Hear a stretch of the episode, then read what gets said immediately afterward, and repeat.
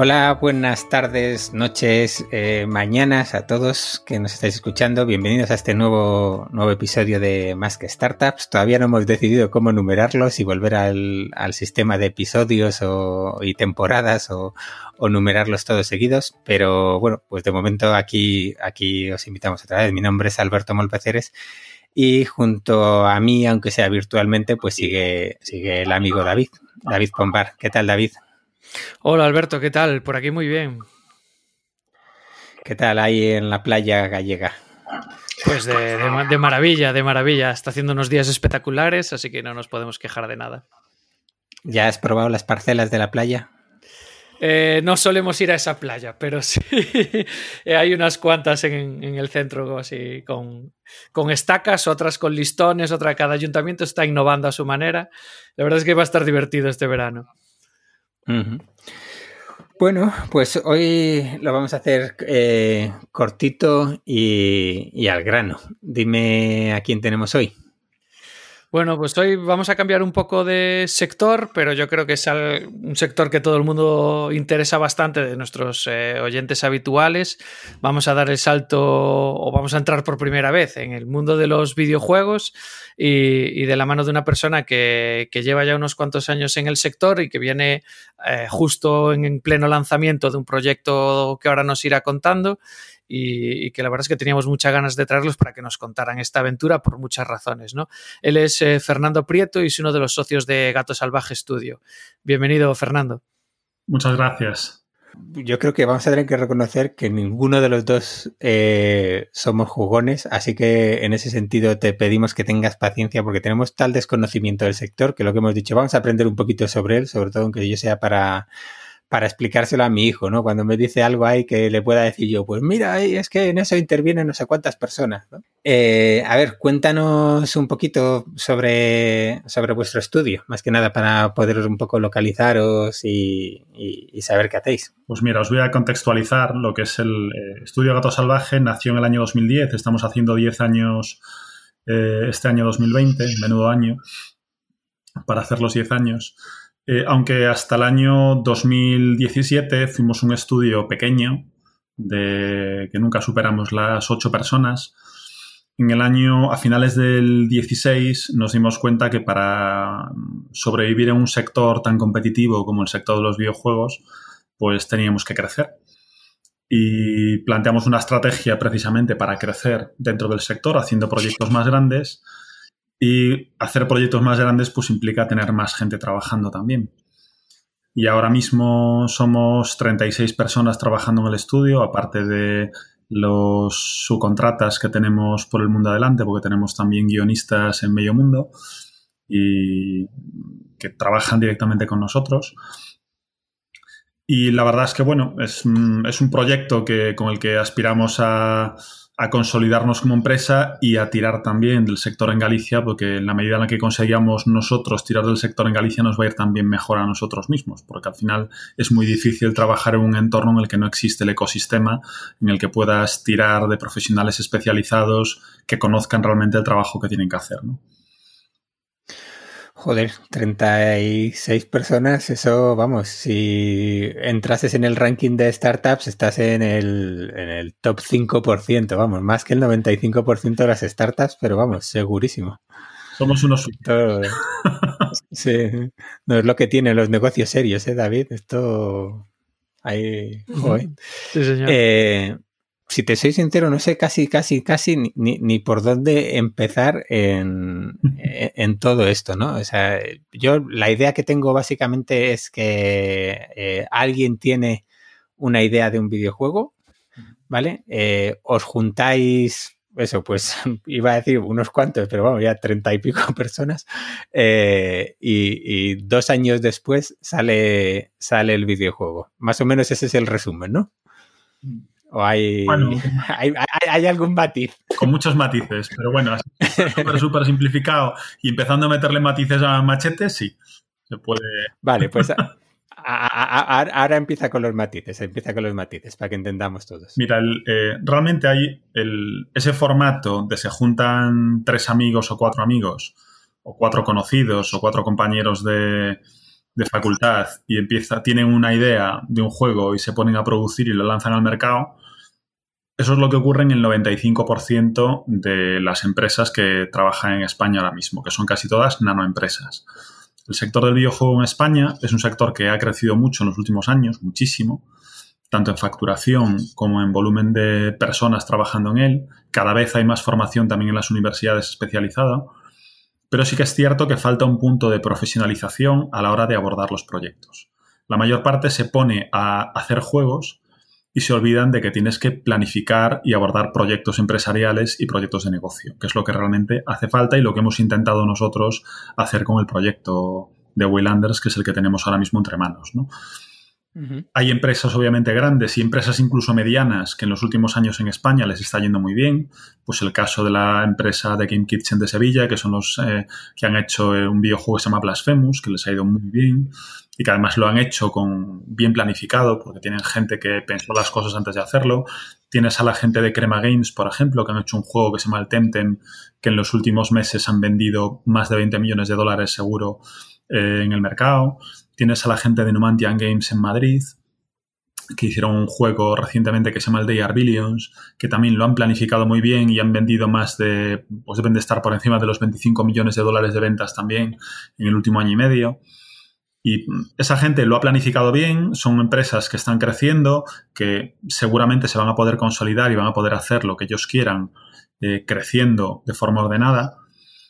Em, hay más empresas, seguro que me dejo, aparte de las tradicionales, pues Digital Legends, está Mercury Steam, está Tequila Works, por ejemplo, y después tenemos en España un porcentaje de empresas grandes también que se han instalado aquí, atraídos por la calidad creativa o calidad técnica de los profesionales en España o de los jóvenes en España y también por el bajo coste laboral que tiene instalarse en España no tanto por las ventajas desde el punto de vista fiscal, que eso si queréis después podemos comentar también las dificultades que tiene montar una empresa y una empresa de videojuegos en España a nivel comparativo con otros países, por ejemplo, incluso con otros sectores culturales en España, pero sí que es cierto pues que somos un entorno competitivo a nivel salarial. De hecho, los salarios que pagan empresas en España, como por ejemplo la gente de eh, eh, pues los de King, por ejemplo, que es una empresa que está en Barcelona, que se dedica a desarrollo de juegos para móviles principalmente, están pagando sueldos de lo más alto del sector en España, porque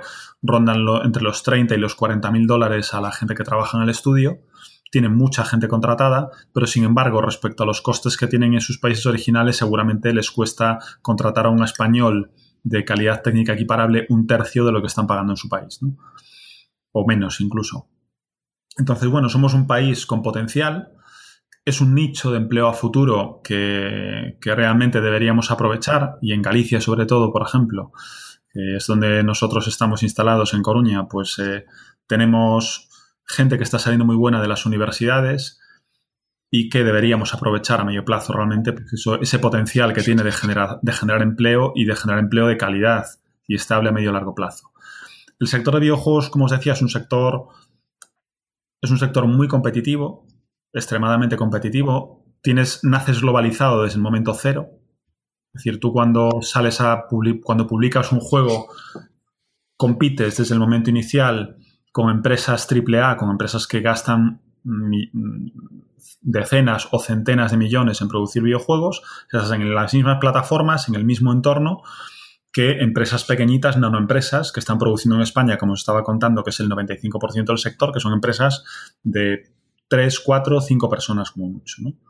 Entonces, esas personas, esas empresas, esas nanoempresas, que os comentaba antes, que son la mayor parte de las empresas, y que es lo que nosotros éramos hace relativamente poco tiempo, eh, tienen que competir en ese entorno súper competitivo con unas carencias a nivel de comunicación y de marketing muy importantes respecto a otras empresas que están compitiendo en ese mismo entorno que tú. Y para asomar la cabeza, para conseguir visibilidad, para conseguir que tu producto asome, bueno, mm, necesitas, necesitas montar un proyecto de medio largo plazo y no únicamente, es decir, lo que os decía, pues se juntan cuatro, hacen un proyecto, lo publican y piensan que al día siguiente pueden vender. Pues hombre, unicornios existen y todos conocemos unicornios de gente que ha sacado un juego que eran tres amigos y que les ha ido especialmente bien y que han vendido millonadas, pero cada día depende más del trabajo y la planificación y menos de la suerte o de la idea brillante. Es decir, eso de tenemos una idea y vamos a hacer un juego. La idea es el 15% o el 10%. El 80% es una, es una planificación de proyecto. ¿Qué pasa? A veces esa idea es tan tremendamente buena o tan original, pues eso, que se convierte en un unicornio y consigues vender mucho en el mercado. Y hay gente que después consigue estabilizarse y otros que venden mucho en el mercado con ese juego y ese dinero nunca llega a ningún sitio porque o se lo acaban gastando o lo acaban despilfarrando en el siguiente proyecto, que eso también ocurre, ¿no? Igual que en otras muchas. eso es la vida en general y el mundo de los proyectos o de las startups en general. Pero bueno, no me quiero liar más, voy a dejarlo ahí y me hacéis otra pregunta que si no me acabo liando hasta el infinito, hablando solo. No, no, no, no, está, está fenomenal. Eh, ¿Qué te iba a preguntar? Eh, porque vosotros ahora mismo, eh, el equipo que sois, ¿tenéis un proyecto solo de un juego o sois capaces de, mantener varios en paralelo en, desarrollo? En este momento todavía nos falta el último episodio de la primera aventura gráfica RK, que fue con la que empezamos originariamente, y que lo hemos pospuesto por razones técnicas y de, equipo, y nos hemos centrado más en el proyecto grande, que es el, realmente el que, que está mejor planificado. Arca, pues fue un primer proyecto, hemos tenido la suerte de sobrevivir a él, y de, y de, y de lo acabaremos, obviamente, pero la, es decir, el plan a medio plazo, que es a partir del año 2021, es empezar a tener dos proyectos en paralelo y a partir del año 2022 empezar a tener incluso tres, cuatro proyectos en paralelo de distintos niveles. Proyectos de nivel como el de Wildlanders o incluso un poquito más grandes y proyectos un poco más pequeños. ¿Eso qué implica? Pues implica que también vamos a tener que crecer mucho en equipo, porque los juegos eh, necesitan, son intensivos en mano de obra, es decir, son proyectos, los proyectos de videojuegos son intensivos en capital humano. La parte técnica realmente influye muy poquito y sobre todo a día de hoy en el que cualquiera con un ordenador y cuatro programas puede crear un videojuego. Entonces, la parte diferencial es el equipo, el talento. Nosotros siempre digo que a mí me gusta decir que con nosotros convertimos talento en propiedad intelectual y propiedad intelectual en divisas, porque el 95% de lo que producimos se exporta. Y ese talento es lo complicado realmente de conseguir. Vale, luego quiero volver un poquito ahí con, con Arca, vuestro primer proyecto, porque he un poquito en Steam y, pues me ha llamado mucho la atención eh, pues un poquito los comentarios que he leído, ¿no? Entonces, eh, si se me olvida, me recordáis que, quiero volver por ahí. Eh, pero ya, que has mencionado eh, la idea de, o sea, el, momento de la que es la planificación de, un proyecto de este estilo, eh, viniendo además de un mundo en el, las startups donde es muy habitual que alguien tiene una idea y directamente se pone ahí a tirar código y que, sea lo que Dios quiera sin, planificar nada, por ver un poquito eh, toda esa importancia ¿no? que, que da. Yo me imagino además, o sea, son proyectos más o menos largos en los que, pues eso, súper, trabaja un montón de gente, o sea, es, un montón de dinero de inversión que luego puede salir bien, mal o regular, pero tú a saber qué ha pasado, ¿no? Yo me imagino que alguien eh, hace dos años justo empezó a trabajar en un proyecto sobre una pandemia global que seguro que había y si lo saca ahora justo pues lo hubiese lo hubiese petado no pero pero puede ser que no que no ocurra. Cómo qué, cuáles son esos esas primeras cosas que se planifican yo que sé por ejemplo eh, se escoge, en qué momento se empieza a escoger ya decir, oye, me voy a centrar, yo qué sé, en PC o en mobile o en lo que sea, o es ya porque el equipo está cómodo con una, con, una plataforma, o es una cuestión puramente de negocio que tú digas, oye, es que mira, eh, yo lo voy a hacer con, yo qué sé, con mobile, eh, porque sé que va a ser más rápido, o tiene, como, ¿qué, cuáles son esos key points que, que tenéis que planificar al empezar? La primera decisión es dedicarse a mobile o a PC consolas. Es la primera. Eh, porque no puedes hacer las dos cosas al mismo tiempo, es muy difícil. Es decir, hoy en día una empresa especializada en videojuegos para móviles y en videojuegos para PC consolas, la forma de producir y de distribuir es completamente distinta. necesitas equipos muy especializados para cualquiera de los dos entornos. Y de hecho, desde nuestro punto de vista, hoy en día desarrollar en mobile es mucho más complicado. Es fácil producir el juego, es decir, seguramente los costes de producción son mucho más económicos que, producir para PC consolas, porque la carga gráfica eh, es más sencilla. no necesitas tanta carga en texturas, tanto modelado, etcétera, etcétera. Pero en cambio, la parte de distribución y comercialización es muchísimo más cara. La inversión que tienes que hacer en marketing y comunicación eh, para comprar usuarios, sobre todo, y posicionar tu aplicación en las plataformas de móvil que hay a día de hoy, que realmente son dos. Si puedes vender en Apple Store o en Google Play. No hay más. No hay más mundo ahí mm. fuera. Tienes esas dos. Y y o estás y tienes que posicionarte en las dos y hacerlo bien. Además, la competencia que tienes en el mundo de videojuegos para móviles, pues eh, la última vez que miré, que yo sepa, había en, en, Android había cerca del millón de videojuegos subidos a la plataforma y unos 750.000 en iOS, en Apple Store tienes una competencia salvaje y los que se están llevando la parte de león a la hora de vender son las empresas grandes. ¿Por qué? Porque tienen un músculo financiero para posicionar su producto en el mercado muy potente. Ahí dentro hay varias estrategias. Puedes ir, es decir, hoy en día la estrategia original que había en las, es decir, el, pay to play, el, alguien paga para descargar la aplicación y jugarla. Esas son estrategias hoy en día eh, raras. Lo que, se lo que se ha impuesto en el mercado de móviles es el, free to play, que tú descargas un juego que no te cuesta nada descargarlo y jugarlo inicialmente y que se monetiza íntegramente a través de compras dentro de la aplicación o vía publicidad. Sobre todo de compras dentro de la aplicación. Pues el modelo que tiene en PC también el Fortnite, por ejemplo, o el que tienen todas las aplicaciones de móvil, Clash of Clans eh, o cualquier otra que, no hay ninguna, yo creo, a día de hoy que sea un top de ventas y que sea de pago, prácticamente. Y después el otro modelo, obviamente, es el PC consolas, en el cual hay una parte de free to play que ha ido creciendo con los años últimamente, pues el caso del Fortnite, por ejemplo, que se están forrando literalmente con un juego que es free to play, pero que también la empresa que está detrás a veces te dicen, bueno, ¿y vosotros qué vais a hacer? ¿El siguiente Fortnite? Y yo, mira, ojo, es que detrás del Fortnite está Epic. Que Epic es una empresa que tiene una trayectoria de hace muchísimos años y que antes de hacer el Fortnite son los que habían creado el Unreal y el motor que está utilizando gran parte de la gente ahora. Es decir, y, es decir, esa gente ha vendido muchos miles de millones de dólares antes de crear el Fortnite. Y el Fortnite obviamente ha sido un, un, exitazo, pero que para eso tenían trabajando antes de lanzar seguramente 300, 400 personas en el proyecto. Y a día de hoy, pues seguramente rondan las 800 o 1000 personas trabajando. Es decir, son multinacionales que igual que facturan una locura, tienen unos recursos para posicionar ese proyecto y de gente trabajando ahí también proporcionales al éxito habitualmente. Es decir, o igual que el Candy Crush, el Candy Crush a la gente le parece un juego muy sencillito. Nunca lo ha sido. Es un juego que tiene mucha carga de diseño detrás, de level design y de, y de psicólogos trabajando para que, ese, para que ese juego, en el cual no innovaron nada en su día, funcionase como funcionó. Es decir, esto de la, esa idea que tiene mucha gente de que el videojuego es poco menos que una tirar una moneda al aire, que igual tienes suerte y facturas muchísimo, como no facturas nada, eso es una idea falsa. Es decir, el 80% de la facturación detrás de un proyecto es trabajo y planificación. Y hay un 20% que obviamente tiene que ver con que hayas acertado o, o que la idea funcione más o menos, pero que en el volumen de ventas totales la mayor parte es trabajo y planificación. Eso estoy absolutamente convencido. Claro, en, el caso de estos estudios, eh, mencionabas el Candy Crush de la gente de King, etcétera.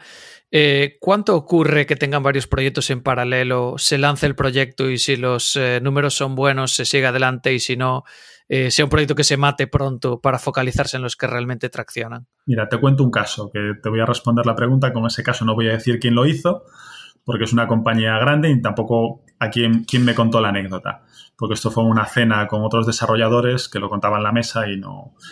Pero esta, esta empresa grande de móviles eh, les llamó a esta empresa pequeña española, que es una empresa que trabaja muy bien, y les pidieron eh, un presupuesto para un prototipo para un, para un videojuego.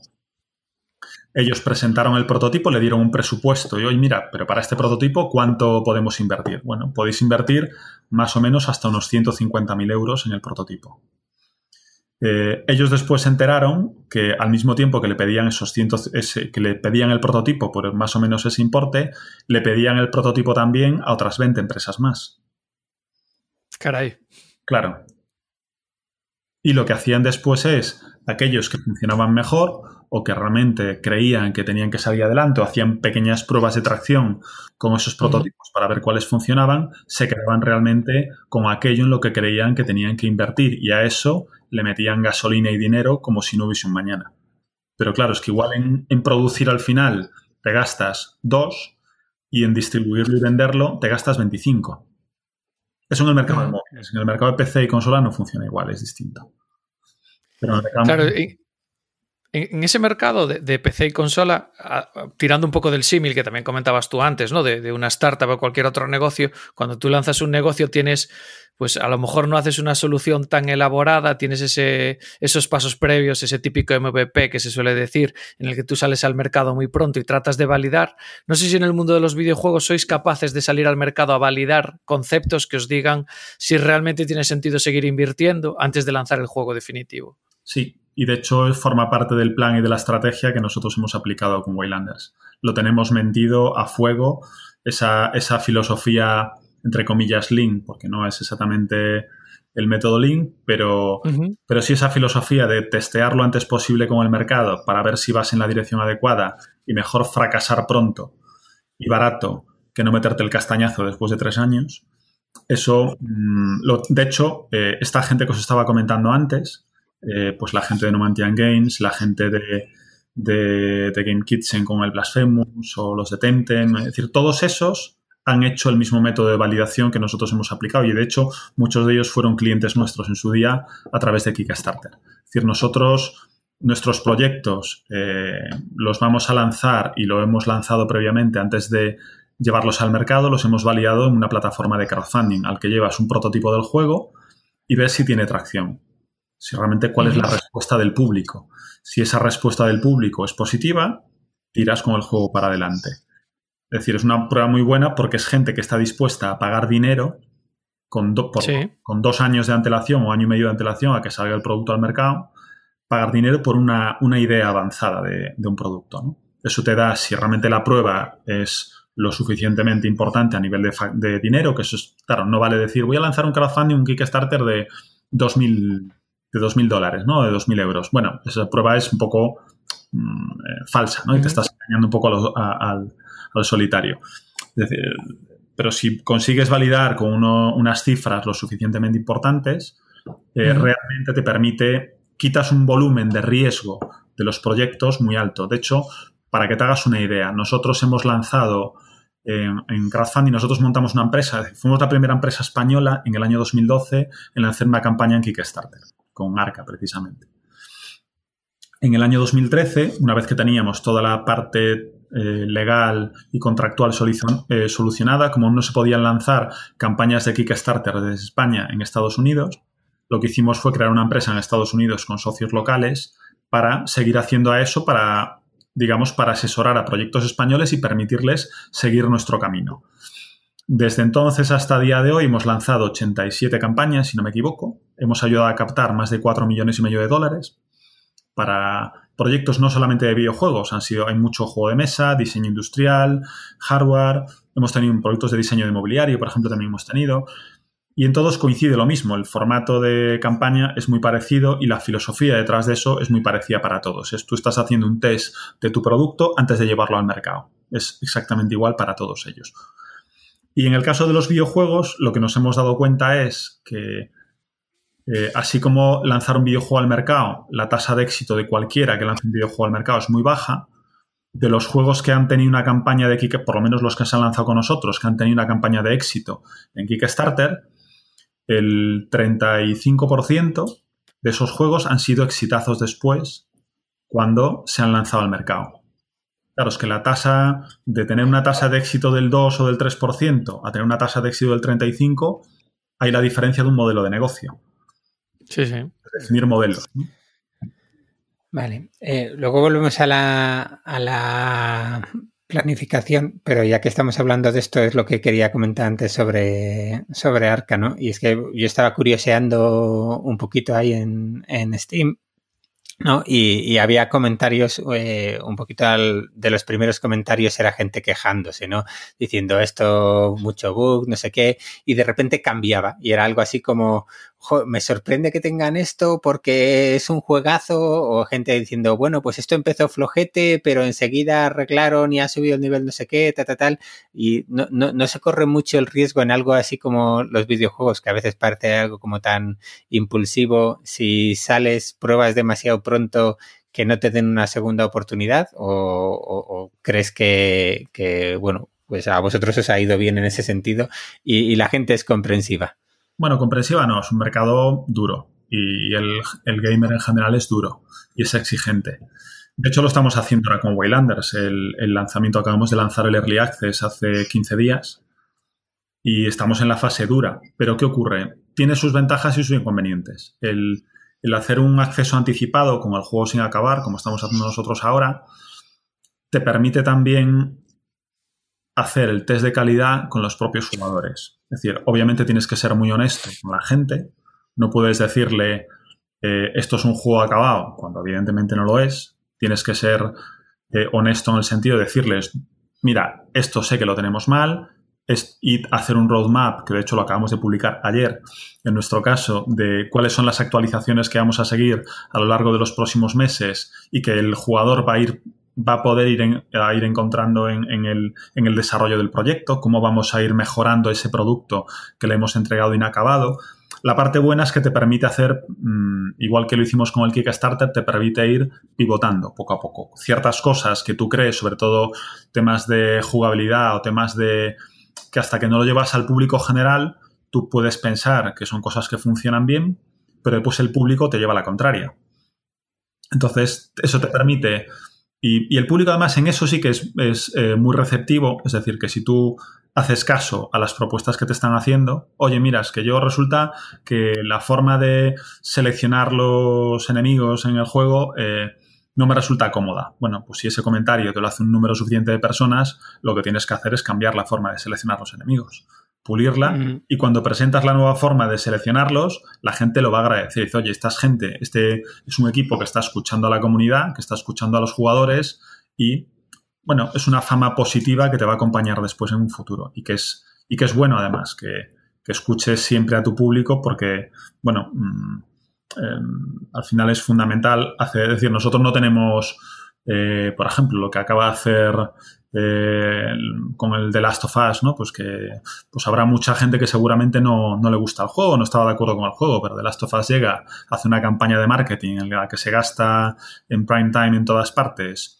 30 millones de dólares y tú eres capaz de influir realmente en la opinión del público, también gracias a esa campaña de comunicación bestial que estás haciendo. ¿no? Estás modelando de alguna forma también la respuesta de tu público porque estás metiéndole una imagen de tu producto que tú quieres que ellos vean.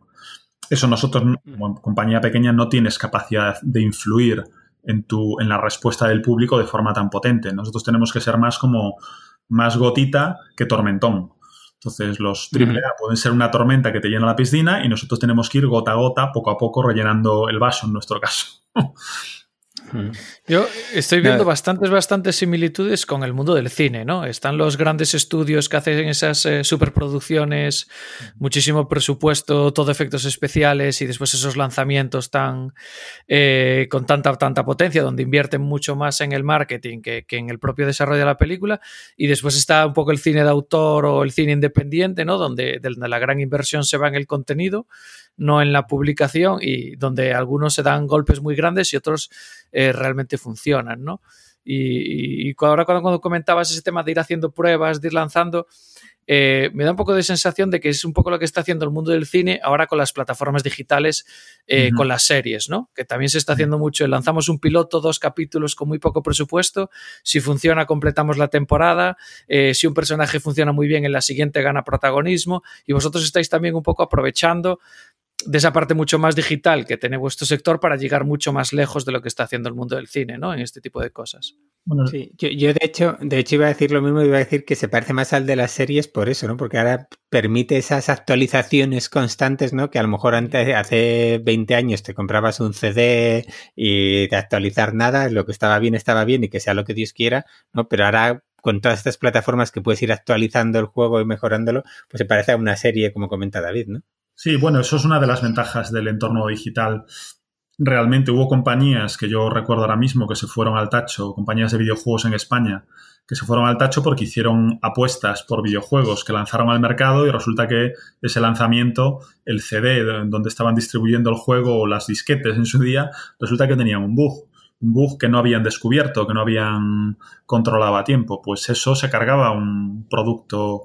A día de hoy tú puedes hacer estas pruebas, puedes, sabes que vas a tener eh, defectos dentro del juego, todos lo sabemos, incluso las compañías grandes hacen, lanzan los juegos muchas veces sabiendo que tienen defectos dentro. El tema no es tanto que no tengas ningún defecto, sino que sea que tengas una capacidad y una planificación para solventarlos de forma que al jugador no le suponga una frustración o, una limitación para poder adquirir el producto. Es decir, que sepa, oye, mira, tenemos este problema, pero sabes que en una semana, en 15 días, el equipo lo va a tener solventado, ¿no? Porque van a estar a seguir trabajando en el proyecto no es exactamente que los juegos ahora sean proyectos de servicio, pero casi, están, están cerca de convertirse realmente en, es decir, de que tú le cobras un tanto a la gente, pero sigues actualizando ese producto a medio plazo para que se acerque más a, cómo tendría que ser e incluso muchas veces, casi todos, es decir, eh, lo que hacemos es lanzar actualizaciones o mejoras de ese producto de pago también. No tienen por qué ser eh, compras in-app, como el tema del Fortnite, o si no pueden ser ampliaciones de la historia, eh, pues nuevos mapas, pues una versión expandida que te cuenta más historia de la que contabas al principio. Eso lo estamos haciendo prácticamente todos, o un porcentaje muy amplio.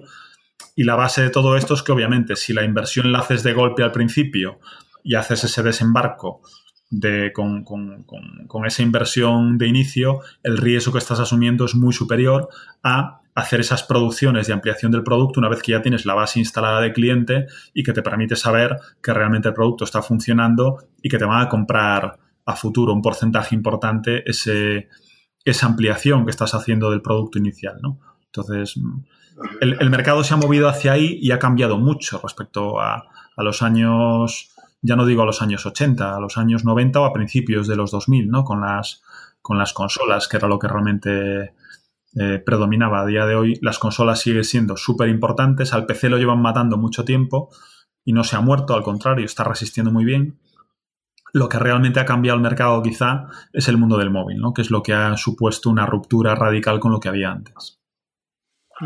Ahora que comentabas el, modelo de servicios, no sé hasta qué punto hay eh, videojuegos que estén haciendo este tipo de, modelo de negocio, de suscripción.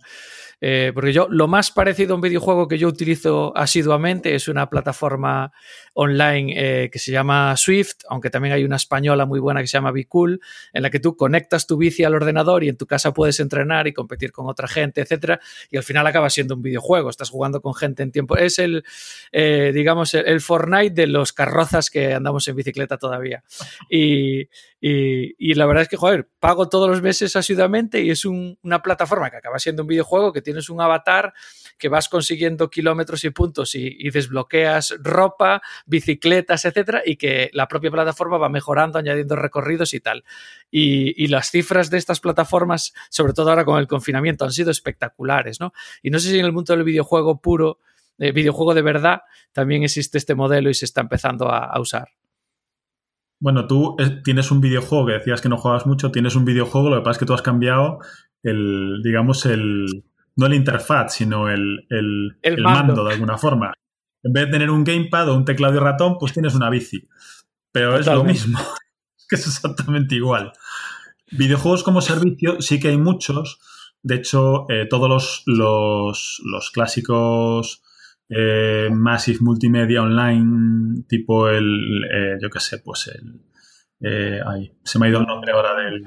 El, World of Warcraft. por ejemplo, Warcraft y todos estos, al final eran juegos como servicio, en los cuales tú entrabas a un mundo fantástico en el cual tú podías desarrollar ahí tu personaje o tu, o tu equipo tal y te tirabas jugando años. Y hay gente que ha estado jugando años, o el League of Legends o cualquiera de estos, ¿no?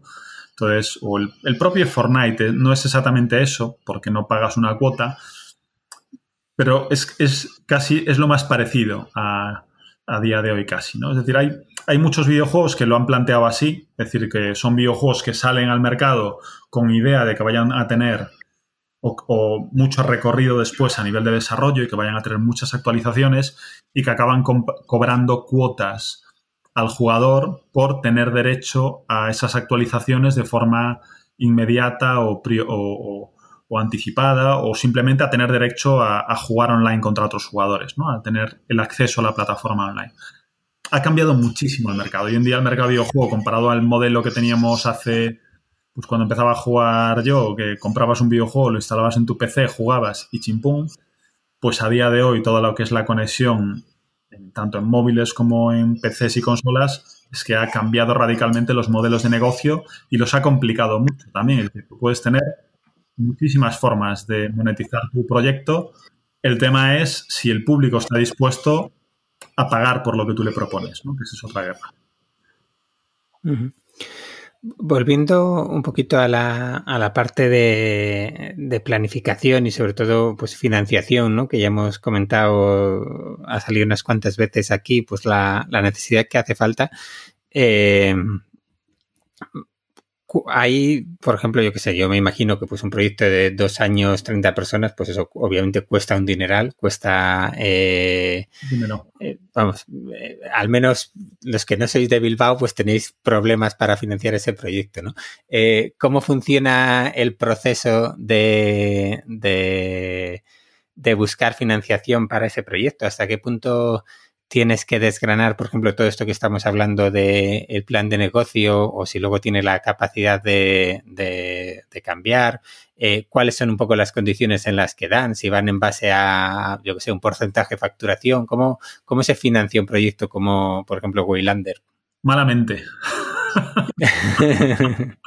Mira, ha sido mi, esa es mi labor, ha sido mi labor principal durante todo el proyecto y muy, muy sufrida. Es decir, financiar videojuegos hoy en España es muy complicado, porque el conocimiento que tienen los inversores de este sector es muy bajo. No tienen experiencia, no, tienen, no hay empresas realmente detrás que, hayan tenido un histórico de éxito suficiente como para que... Es decir, y eso, por ejemplo, y eso que el sector de videojuegos en España, aun teniendo esas dificultades y esa falta de profesionalización, factura muchísimo más que el cine, por ejemplo, que el cine nacional, pero muchísimo más. Eh, y aún así, el cine nacional, aunque se sigan quejando en el sector del cine y el audiovisual, eh, tiene unas facilidades para financiarse infinitamente mayores de las que tenemos nosotros. Para empezar, tienen derecho a unas deducciones fiscales asociadas a las producciones de las cuales nosotros no gozamos. Os voy a contar eh, un, un, caso, que no os voy a decir tampoco en este caso de quién, pero es un desarrollador de éxito español al que conocemos, eh, con el que hablaba hace escasos meses y le preguntaba que, claro, les había ido tan bien, han facturado tal cantidad de pasta que obviamente pues tienen recursos de sobra para plantearse a qué, a qué los van a destinar en el siguiente proyecto. Se lo pueden plantear con toda la calma que quieran. Y pueden desarrollar realmente lo que les dé la gana. Y yo le decía, bueno, entonces, ¿qué videojuego, qué tipo de videojuego vais a plantearos? ¿O os planteáis incluso invertir en otras empresas para diversificar no solamente dentro de vuestra empresa, sino fuera? Decía, no, la inversión que acabo de hacer ahora es en una serie en Netflix. Oh, y yo, ¿cómo? Y yo, sí, me dice, la acabo de invertir en una serie de Netflix. Y yo, ¿pero por qué? Y dice, pues porque tengo una deducción fiscal del 30%. Dice que en el sector videojuego tengo la experiencia, pero no tengo la deducción fiscal. Entonces, este año me toca pagar muchos impuestos. Entonces, para compensar en parte ese coste impositivo que tengo, voy a hacer la inversión en, una serie que se va a publicar en Netflix y me apunto esa deducción fiscal del 30%, que sobre la pasta que estaba poniendo él es mucho dinero. Y fiscalmente le, salía, le compensaba. ¿Eso debería ocurrir? No, lo que debería ocurrir es que una persona que tiene experiencia en videojuegos y que, y que sabe lo que es desarrollar en el mundo del videojuego, que el beneficio que ha obtenido en el mundo del videojuego lo destine a invertir en el mundo del videojuego. Si lo, destina a si lo destina a invertir en otro sector cultural que no es el videojuego únicamente porque el otro sector tiene una ventaja fiscal, hay una adulteración del mercado por parte de las administraciones que no debería ocurrir. Y eso es lo que nosotros desde las asociaciones profesionales llevamos reclamando desde hace años. Esperamos un día pues estuvo varias veces a punto de salir y los distintos ministerios o ministros de cultura pues siempre dan muy buenas palabras, pero se encuentran con la dificultad del Ministerio de Hacienda, que es el que al final permite estas cosas, y que curiosamente, eh, pues no sé, ahora por ejemplo, con el tema del COVID, acaban de ampliar la deducción fiscal al cine, la han incrementado, y sin embargo a nosotros ni tan siquiera nos han dado acceso a la misma que tenían ellos hasta ahora, ¿no? Y decimos, oye, ¿pero por qué? Que nosotros al final, el, sector del videojuego es un sector que tiene un potencial de crecimiento muy alto, que está creciendo ya, pero que si le permites tener las mismas herramientas de financiación que tienen otros sectores, eh, pues obviamente, además, es decir, se crea un empleo a largo plazo y más estable que el del cine. El del cine va más asociado a producciones. Las producciones son relativamente cortas, el momento en el que utilizas esa demanda intensiva de mano de obra, ¿no? Porque hay una parte de alquiler de, desde el punto de vista técnico, de alquiler de espacios, etcétera, eh, no tan que, en el sector del videojuego no ocurre, ¿no? Y por mucho que nosotros hemos intentado hacer nuestro pitch a, las distintas administraciones, pues resulta muy complicado convencerles del potencial del sector. Quizás ahora bueno, esperemos que viendo los éxitos que están teniendo algunas empresas en el sector, se convenzan realmente de que es un sector de que si se apuesta por él, genera empleo y crecimiento a largo plazo y además que es todo divisa. Es que el 95% se factura fuera de España. Es que hay muy poquitos sectores que tengan esas características, que, que sepas que de partida todo va a suponer divisas, ¿no? Y que encima prácticamente la totalidad de tu producción se destina a la contratación de mano de obra local. O bueno, en una gran parte. A día de hoy, pues tú puedes contratar, puedes subcontratar fuera. Nosotros hasta el momento hemos intentado evitar, dentro de lo posible, la subcontratación externa, pero, pero bueno, hay veces casi incluso que te están animando a hacerlo, porque te compensa por las limitaciones y trabas que se pueden poner a nivel administrativo, fiscal y legal, tanto con el tema de las contrataciones como con los temas fiscales. ¿no? Entonces, eh, bueno, es una complicación que tenemos en España. Ojalá que podamos financiar los proyectos mejor, pero es muy difícil. Nosotros en nuestro caso, para que os hagáis una idea, eh, la planificación del proyecto desde el punto de vista financiero, la teníamos, lo que es la planificación de cuándo tenían que entrar los recursos, como al final tú estás pagando nóminas, ese pago de nóminas lo tienes que hacer a lo largo de toda la vida del proyecto, con lo cual no necesitas tener todo el dinero en caja el día de arranque. decían, bueno, pero ¿cómo vais a arrancar sin tener todo el dinero en el, en el bolsillo? Y yo, macho, es que si es así no arranco nunca. Es imposible arrancar un proyecto tan grande eh, con todo el dinero en caja. ¿Qué ocurre? Pues obviamente asumes más riesgos de que en algún momento el proyecto se te quede tirado y te obliga obviamente a planificar muy bien las fuentes de financiación, eh, a saber eh, quién va a aportar qué y en qué momento. Y planificarlo sobre todo en función de, bueno, a lo mejor en este momento no puedo convencer a cierto tipo de inversores porque no van a querer mirar a la cara, hay ciertos momentos en los cuales la banca tampoco es la idónea porque tampoco te va a hacer caso si no tienes ingresos generados todavía o si no tienes avales para, para aportar a los, a, los bancos. Es decir, tienes, esa planificación la tienes que pensar previamente muy bien. Nosotros, mira, con todo lo que la pensamos, porque yo creo que los momentos en los que nos tenían que ir entrando los dineros lo planificamos en, a principio del 17 y empezamos a producir en octubre del 17 y aún así hemos sufrido infinitamente para conseguir cerrar la financiación del proyecto. Y lo hemos conseguido al final bien, y, pero, pero bueno, con muchísimo sufrimiento. Ha, habido momentos dentro del proyecto, dos, en los que hemos estado a punto de cerrar la empresa y dejar el proyecto. Hemos estado muy cerca y que han sido momentos eh, casi de salvarte por la campana porque se te ha retrasado, a lo mejor se nos ha retrasado la toma de decisión por parte de ciertos de ciertos inversores o de ciertas instituciones y eso afecta mucho, ¿no? Pero bueno, ojalá, una vez que este proyecto tenga éxito, estoy seguro que la financiación de los demás proyectos va a ser muchísimo más sencilla. Una vez que demuestras que lo puedes hacer bien y que demuestras que hay pasta, los inversores fluyen. Hay, hay cierto, yo creo o veo dentro del sector videojuego que hay una cierta eh, connotación peyorativa respecto al sector, un cierto respecto a otros sectores. Es decir, una startup que vaya, que saca una app y que van a tener una atracción brutal para...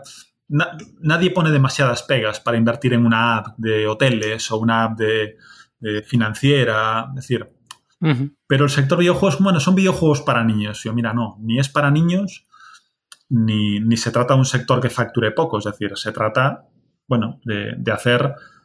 es un sector que está bastante maduro a nivel internacional, pero que requiere una inyección de capital muy importante hasta empezar a, generar recursos, eso es cierto. Porque al final son dos años, tres de, de travesía del desierto hasta que empiezas a facturar. Vale, y por entenderlo un poquito más sobre este tema de, inversiones, normalmente, pues por ejemplo en las startups, pues eh, aunque hay eh, casos excepcionales, pues eh, esos inversores pues dicen, oye, pues la empresa vale tanto, pongo tanto, me llevo un porcentaje. Dentro de esto, me imagino que lo que se llevan es una participación sobre los beneficios del proyecto o, o qué se negocia normalmente con un inversor. Pues mira, tenemos dos tipos de inversores. Inversores que han invertido, que han hecho Project Finance, es decir, que han invertido a proyecto y que su retorno es un porcentaje de las ventas del proyecto, ya ni tan siquiera de los beneficios, directamente de las ventas, de las ventas netas.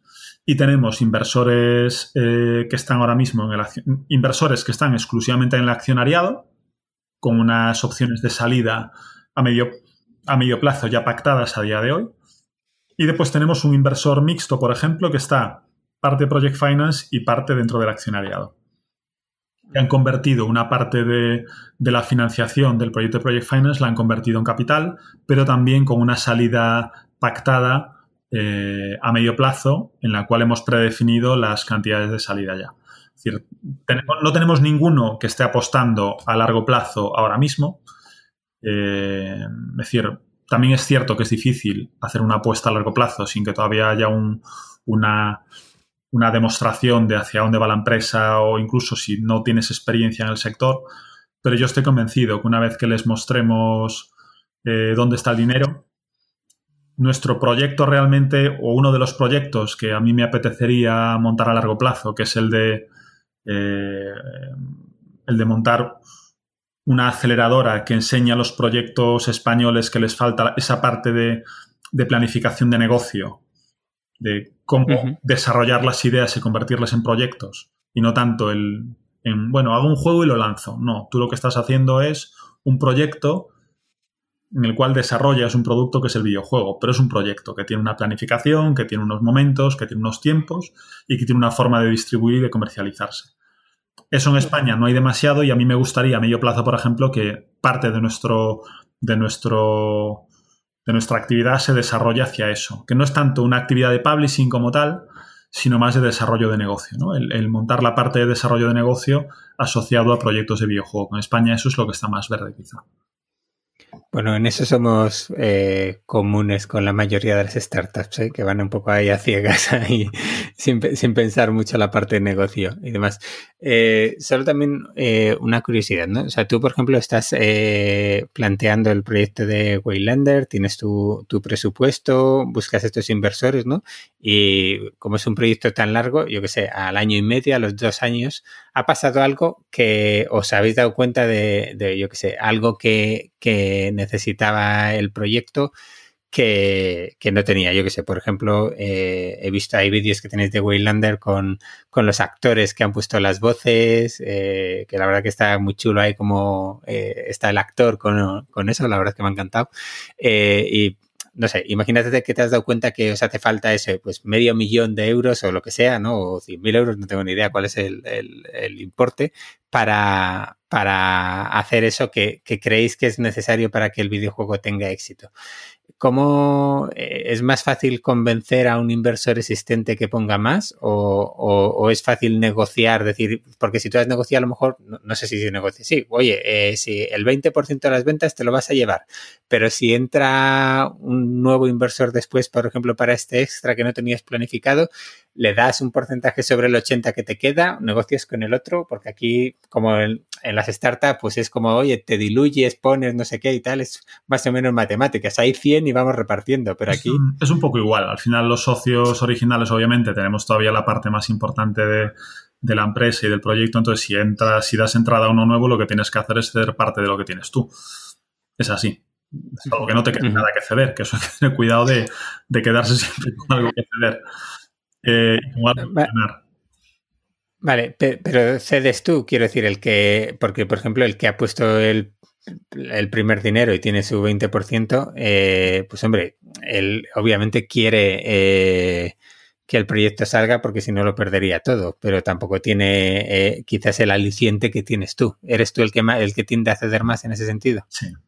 Sí, porque al final el, el, que ha invertido inicialmente, pues precisamente como hace un apoyo temprano al proyecto, también quiere de alguna forma reservarse un cierto privilegio. Al final, de todas formas, esto, como, como en todo en la vida, todo es negociable y depende de las circunstancias y de, y de, qué es lo que ocurra. Yo creo que desde mi, desde mi punto de vista es más fácil convencer a alguien que ya está dentro del proyecto que a uno nuevo de fuera.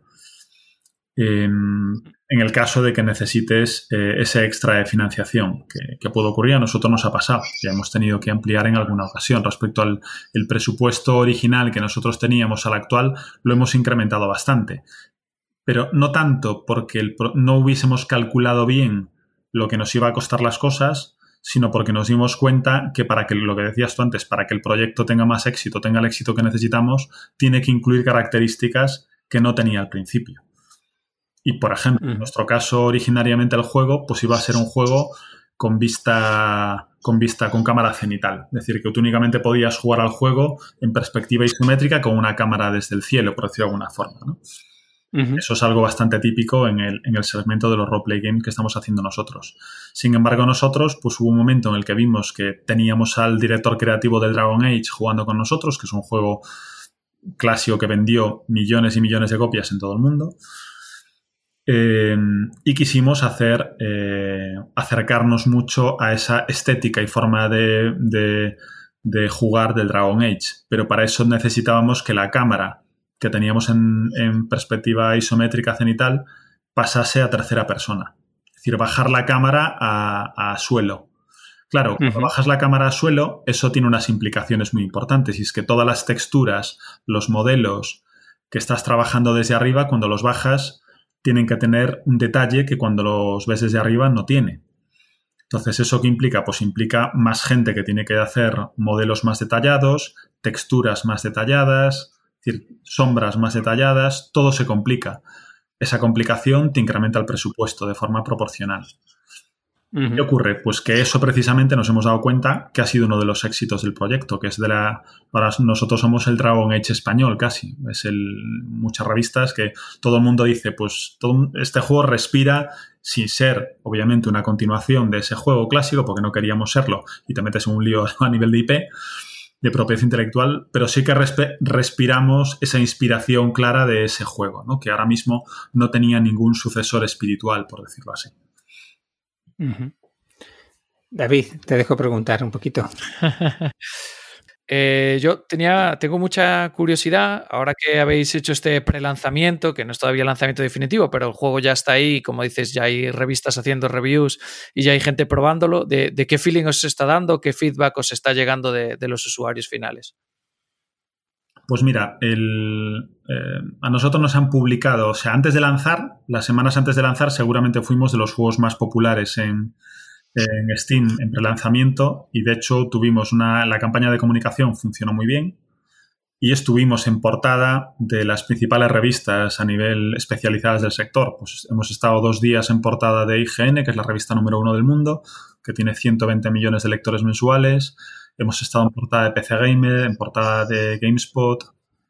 Eh, entonces, en ese sentido, funcionó muy bien. Es cierto que hemos arrancado con unas reviews más negativas de lo que nos hubiese gustado, porque el juego ha fallado en cosas que no tenía que haber fallado en el lanzamiento, básicamente bugs que no tenían, que no nos hubiese gustado que hubiesen estado ahí. Pero también es cierto que todos los análisis y las previews que han hecho las revistas especializadas a, nivel internacional, que llevamos yo creo que cerca de 300, eh, en casi todas coincide, nos encanta el juego, tiene un potencial brutal, eh, creemos que va a funcionar cuando se lance definitivamente muy bien, porque aporta cosas a nivel de historia, a nivel de jugabilidad, a nivel de mecánicas, cosas frescas y nuevas. Entonces, a todo el mundo le gusta, pero es cierto que tiene que pulirse más, tiene que concretar esos aspectos técnicos y de contenido que nosotros somos conscientes y que además hemos hecho públicos, es decir, que no, no renegamos de ellos ni, y, somos conscientes de que están ahí, ¿no? Es decir, con lo cual, eh, lo difícil desde nuestro punto de vista es llegar a que te hagan los análisis, a que conozcan el juego. Es decir, a nosotros ahora mismo nos conoce la gran parte, la gran mayoría del sector a nivel de medios, nos conoce a día de hoy y han probado el juego. Que es cierto que no hemos llegado con un, con un nivel de aprobación por parte del público superior al que o superior al que tenemos ahora mismo y que podría ser el que nos gustaría. Puede. Contábamos ya en parte con eso, ¿no?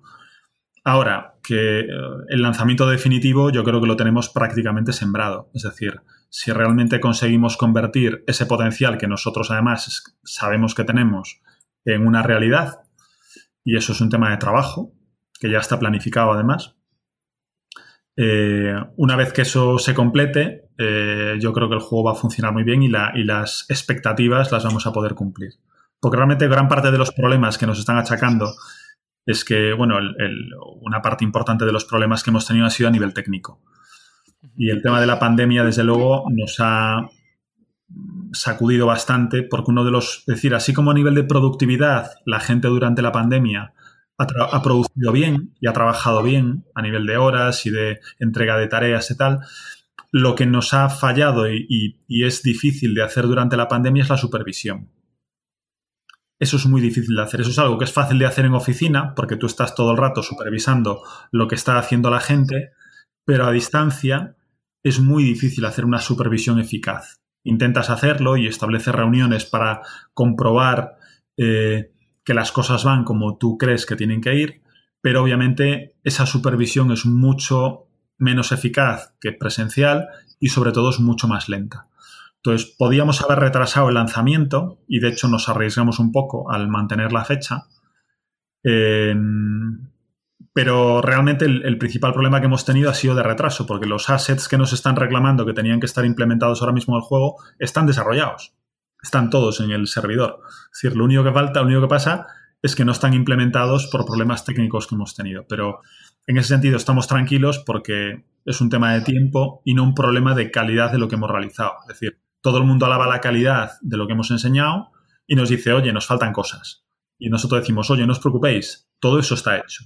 Y lo vais sirviendo a lo largo de las próximas semanas. Entonces, estamos muy contentos porque la visibilidad ha sido muy buena Ahora bien, tenemos que seguir trabajando muy duro para que esas expectativas buenas que hemos generado se conviertan en lo que nosotros realmente queremos que sea un, proyecto de éxito y de y, bueno y a la altura de la repercusión que hemos tenido, que es que ha sido muchas, que hemos sido el único juego español y de los pocos juegos independientes que ha estado en el evento de IGN, en el Summer of Gaming de IGN, que es un evento global en Internet, que ha tenido millones de vistas y nosotros éramos el único juego español ahí y de los pocos independientes, porque la mayor parte eran compañías AAA que tienen presupuestos de marketing y de producción que nos multiplican por 20 o por 30. ¿no? Entonces, bueno, en ese sentido, han visto algo, eh, obviamente, en el proyecto que, ahora lo que tenemos que hacer es acabar de centrarlo y de, y de entregarlo como, como realmente hemos, hemos anticipado y hemos, hemos generado una expectativa que quizá después nos hemos quedado un poquitín bajos a la hora de justificarla, pero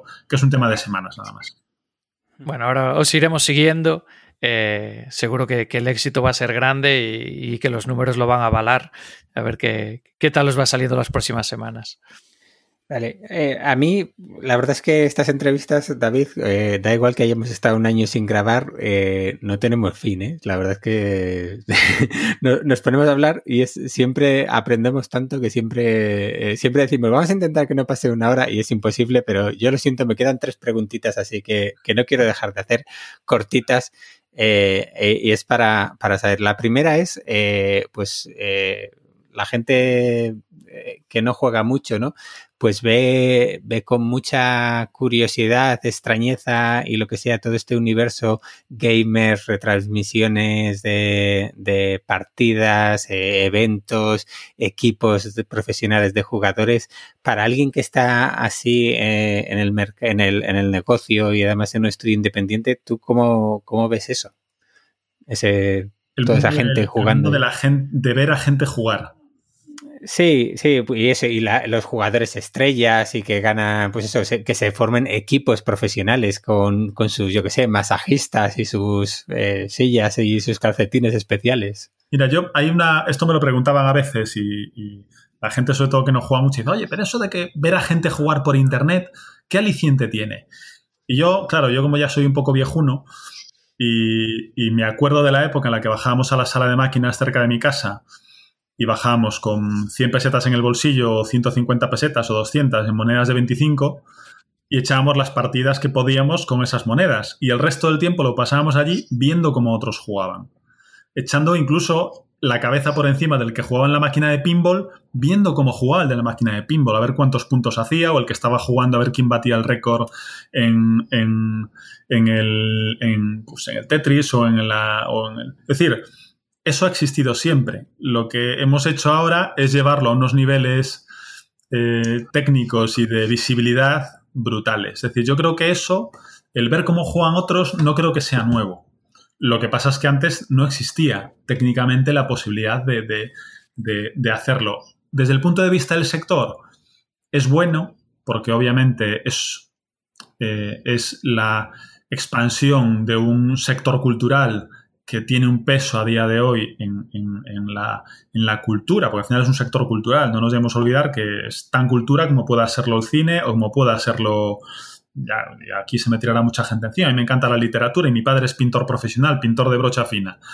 Pues es igual el sector cultural, eh, la pintura, que, que, la literatura, que el cine, etcétera, ¿no? Entonces, ¿qué ocurre? Lo que pasa es que esas historias se han perfeccionado y se han trasladado a, de forma masiva. Yo para mí creo que esa, e, e, esa traslación al mercado masivo es lo que hace que un hecho cultural realmente tenga impacto y es lo que hace también que tanta gente a día de hoy esté esperando que productos culturales como el de Last of Us, por ejemplo, que tiene un montón de connotaciones no solamente de profundidad de la historia, narrativa, sino también eh, connotaciones morales, connotaciones de muchísimos aspectos, pues que eso tenga un impacto en la sociedad, ¿no? Entonces, yo creo que eso es bueno.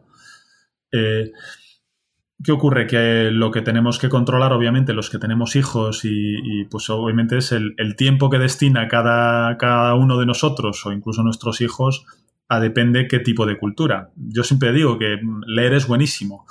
Leerse, leer libros 18 horas al día es malo, aunque sea el Quijote. Es decir, pues, con los videojuegos pasa un poco igual y con ver videojuegos en Internet pasa un poco lo mismo.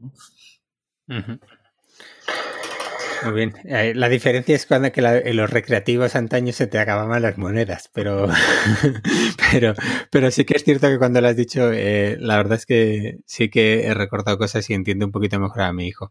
Eh, la siguiente pregunta, una curiosidad algo que los, eh, los ajenos al sector no nos imaginemos. ¿Hay alguna, alguna cosa que dices, jo, si la gente supiera esto o, algo que realmente cada vez que ves en las noticias que hablan de los videojuegos, dices, no, esto les falta, no, no, no entienden algo, algo del sector que, que no sea habitual que la gente sepa?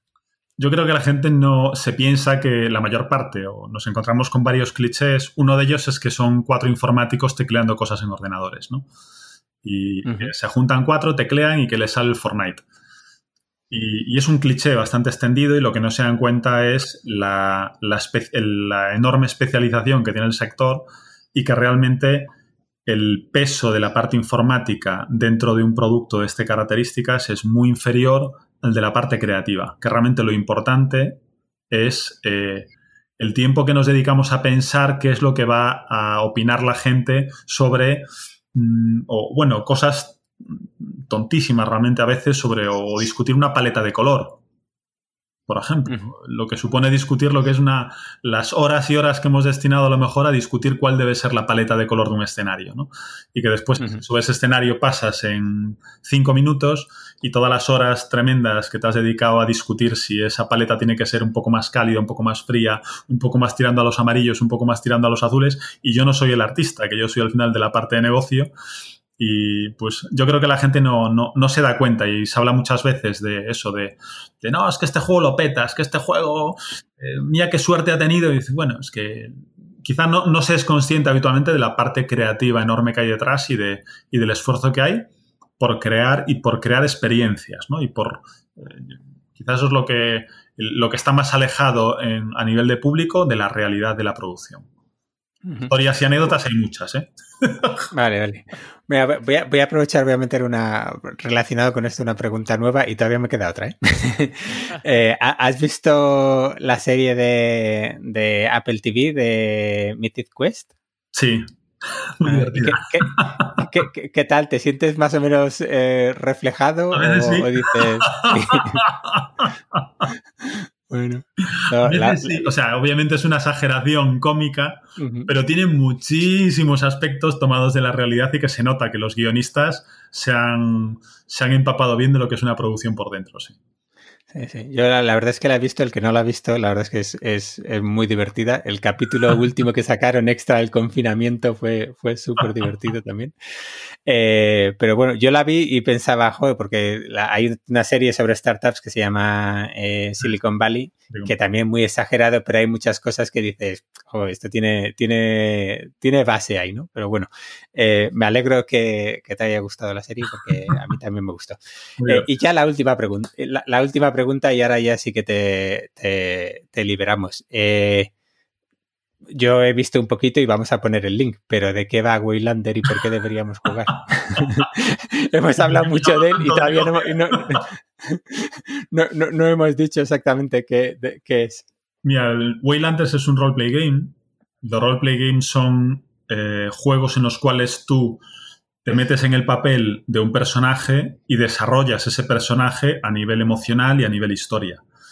Entonces, la parte buena de los roleplay games es precisamente la identificación o, a veces no te identificas con ese personaje, pero sí que quieres vivir esa historia por dentro y desarrollar esa historia y ese personaje o, decir, nosotros lo que hacemos con un roleplay game es plantear una historia grande, habitualmente bastante grande, en torno a 40 horas de historia si lo jugases continuo, hasta el final, más o menos, y que ocurre en un escenario. En este caso es escenario y vosotros, eh, nosotros, pues que hemos hecho una historia inspirada en Galicia, que hemos cogido la Galicia mítica, empezando en la época celta y llevándola hasta la época medieval, que es algo que todavía no hemos enseñado y que enseñaremos en los próximos meses, ¿no? que lleva producción desde hace mucho y que dentro de poco enseñaremos cosas. Entonces, toda esa, a nosotros desde el punto de vista emocional nos toca mucho porque son historias muy nuestras y porque metemos muchos guiños dentro del juego que cualquier gallego que lo vea se va a sentir identificado.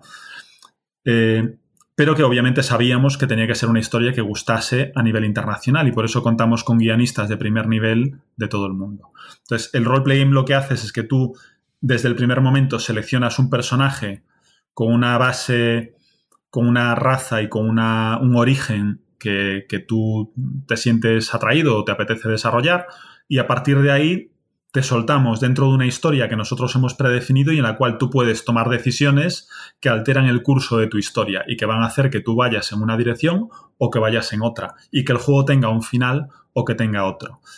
En nuestro caso, la parte de, de, batalla, de pelea, que a veces en los videojuegos lo que mucha gente dice, no, es que eso solamente son peleitas o batallitas.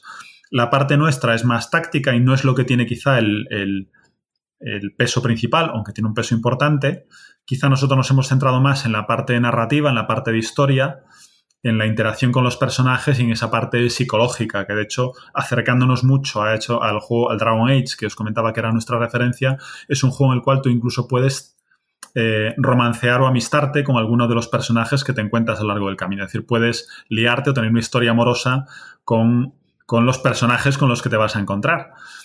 Y, y, bueno, esa forma parte de, digamos, de hacerlo lo más, de intentar vincularte emocionalmente lo más posible al juego o o sin vincularte, disfrutar la historia de formas que a lo mejor tú no harías personalmente en tu vida real, pero que en el juego pues puede ser pues un poquito, un poquito más mal bicho, o puede ser mejor persona, o puede responder siempre de forma muy caballerosa, o puede responder como un auténtico imbécil. Esa es la parte que tú quieras disfrutar de la historia, ¿no? Y por eso, ¿por qué eh, debería alguien, o qué es lo que va a encontrar alguien que juega a Waylanders? Pues va a encontrar una historia muy entretenida, muy bien contada, con unas voces que comentábamos antes de actores de nivel internacional, que actores que han trabajado en Juego de Tronos, en La Guerra de las Galaxias, en Guardianes de la Galaxia, en series de Marvel como The Punisher, es decir, o, decir, gente con muchísimo nivel a nivel actual, actoral, pues que son muy buenas voces, es decir, una historia buena, bien contada, divertida, y después, pues que, le va a permitir, yo creo que pasarse pues, un montonazo de horas. Eh, eh, eh, obviamente no tienen por qué ser seguidas, cada uno que lo disfrute como buena puente quiera. si lo hace a lo largo de un montón de semanas, pues aún mejor. pero bueno, que va a ser una historia divertida y en unos escenarios que nos hemos preocupado de que fuesen muy bonitos desde el punto de vista artístico, que de hecho es de las cosas que más llama la atención en el juego, el, cariño con el que hemos tratado todos los escenarios gallegos, pues de, La Coruña o la Brigantia, la recreación que hemos hecho de la Brigantia celta, de la costa de Fisterra, por ejemplo, del que sería el equivalente a, ¿cómo se llama?, a, a Dúmbriga, donde está la Rasolis, por ejemplo, o la isla de Ons, o Dunnios, que es el Santiago celta, las médulas, por ejemplo, que también aparecen, que no es exactamente Galicia, aunque seguramente en esa época nadie diría que no lo era. Eh, es decir, toda esa recreación de escenarios es, eh, pues yo creo que le hemos puesto mucho cariño en que fuesen escenarios muy bonitos y bien, y bien recreados. Entonces, bueno, creo que todo ese cariño que hemos puesto en el juego y en la historia, eh, la gente lo va a poder disfrutar mucho. ¿no? ¿Y, vais a sacar versión para Mac o solo.? pues, mira, eh, es una buena pregunta porque siempre hemos sacado en los juegos anteriores eh, versiones para Mac. El problema es que el porcentaje de personas que al final de jugadores que teníamos de Mac no pasaba del 1 o 1,5%.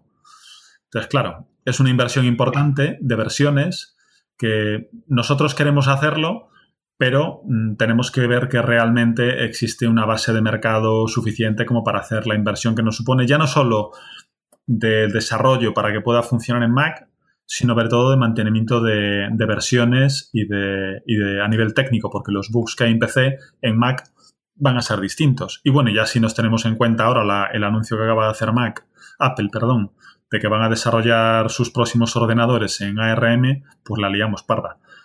porque el entorno, el entorno ya con Mac ya se te complica muchísimo. Es decir, a lo mejor puedes garantizar que los que están ahora mismo con, entornos Intel eh, pueden, van a poder jugar, pero los que van a tener los futuros ARM mm, no lo tengo tan claro que vayan a poder hacerlo, ¿no? Entonces es complicado. Lo diremos en las próximas semanas, confirmaremos, queremos hacerlo, pero va a depender un poco de, de que realmente exista un mercado para poder hacerlo. Bueno, bueno. Eh, ¿Cómo que te afecta a ti personalmente? Por eso la pregunta. Sí, sí, bueno, en general dentro del mundo de startups es, bastante normal. O sea, entonces, eh, bueno, eh, sin más. ahora sí que termino las preguntas, prometido. Parecía que no iba a llegar el momento, pero, pero ha llegado. Yo encantado, eh, puedo poner a hablar y metido aquí dos días hablando del proyecto. No, y, la verdad es que no, no es por falta de preguntas y de interés de cosas que estamos hablando ahora, de incluso cuando estábamos hablando antes de que iba el juego, pues me salían aspectos, aspectos técnicos que en un momento dado eh, podrían tener sentido pero también hay que pensar en nuestra pobre audiencia, que también lo estará disfrutando, pero también, hombre, eh, no pueden escuchar, como hemos dicho antes, no se puede leer 18, 18 horas al día, pues 18 horas de podcast seguidas, en, no, tampoco, tampoco tiene. Así que, eh, bueno, pues una de las secciones que tenemos nosotros para terminar el programa es básicamente una pregunta encadenada, ¿no? Que el anterior invitado deja, deja para el siguiente, que sin saber quién es, que, te vamos a hacer ahora, y que luego tú dejarás al siguiente. Así que, bueno, para que David no se me duerma, le voy a dejar que, que te hagan la pregunta. Gracias. Dormir no, pero hambre tengo bastante hambre, ¿eh? porque es la hora de cenar. Ya me han llamado dos veces y seguís aquí cascando y cascando. no, ahora en serio, Fernando. Que va, súper, súper interesante. A mí me pasa un poco como Alberto. ¿eh? Yo seguiría bastante, bastante rato y tendremos que hacer una, una segunda parte cuando yo llevéis unos meses en el mercado y nos puedas contar mucho más acerca de los números y, qué tal ha ido, ha ido el proyecto. Encantado. Eh, como decía, como decía Alberto, tenemos esta sección final con la que sonemos despedir el programa. Eh, en nuestro anterior programa, eh, José Ignacio, el CEO de Nilted, había dejado una pregunta sin saber que eras tú la persona que venía a continuación. eh, que, y vas a tener que respondernos y después dejar tú una pregunta sin saber quién es el, siguiente o la siguiente en venir al programa, ¿vale? Eh, la pregunta que nos dejó José es eh, a la hora de generar contenido de comunicación, de marketing para, tu, para dar a conocer tu producto o dar contenido a tu producto, eh, ¿qué contratarías o qué preferirías? ¿Alguien especializado en contenidos que aprenda acerca de tu dominio, de tu negocio, o alguien de tu sector que sepa mucho sobre lo que haces y que se especialice o que aprenda a comunicar? Pues mira, realmente hemos hecho las dos cosas. Eh, tenemos una persona que es el que se encarga más de la comunicación, Juan, que empezó con nosotros hace años y que él conocía el sector de videojuegos, pero como jugador y que estaba especializado en comunicación y que ha ido conociendo poco a poco el desarrollo, pero después para actividades muy especializadas como es el contacto de medios a nivel internacional, eh, para ahí hemos tirado de una compañía especializada, de una, un PR, un agente de prensa internacional muy bueno, que es Evol PR, que son de lo mejorcito que hay en el mercado y que son los que te permiten realmente que tienen los contactos. Ya no solamente es conocer el sector, sino tener los contactos para que cuando envías una nota de prensa, eh, esa nota de prensa se la lean. Si viene de cierta gente, se la leen. Si se la mando yo, da igual que sepa mucho o poco de comunicación. Yo para ellos soy un don nadie, con lo cual no se la van a leer. Entonces, tenemos gente que a nivel interno que prepara la estrategia y que la ejecuta, sobre todo en redes sociales y a nivel de, de planificación dentro de los contenidos que nosotros tenemos y después especialistas reconocidos fuera que contratamos y que llevamos trabajando con ellos dos años. Yo los considero prácticamente ya del, proyecto, porque los contratamos desde el inicio y, con los que realmente son los que han ejecutado gran parte de, la, de la estrategia que teníamos pensada y de contacto con los medios internacionales. Muy bien. Eh, David, estaba pensando eh, si darle una pista sobre el siguiente invitado para, aunque sea, es que romperíamos todo, pero es que... Sí, pero bueno, le metemos nosotros la cuña, no te preocupes. Me, ha gustado tanto la, entrevista y tal, que sé que esto le podía a lo mejor ayudar un poquito ahí, pero es que me cuesta ahí.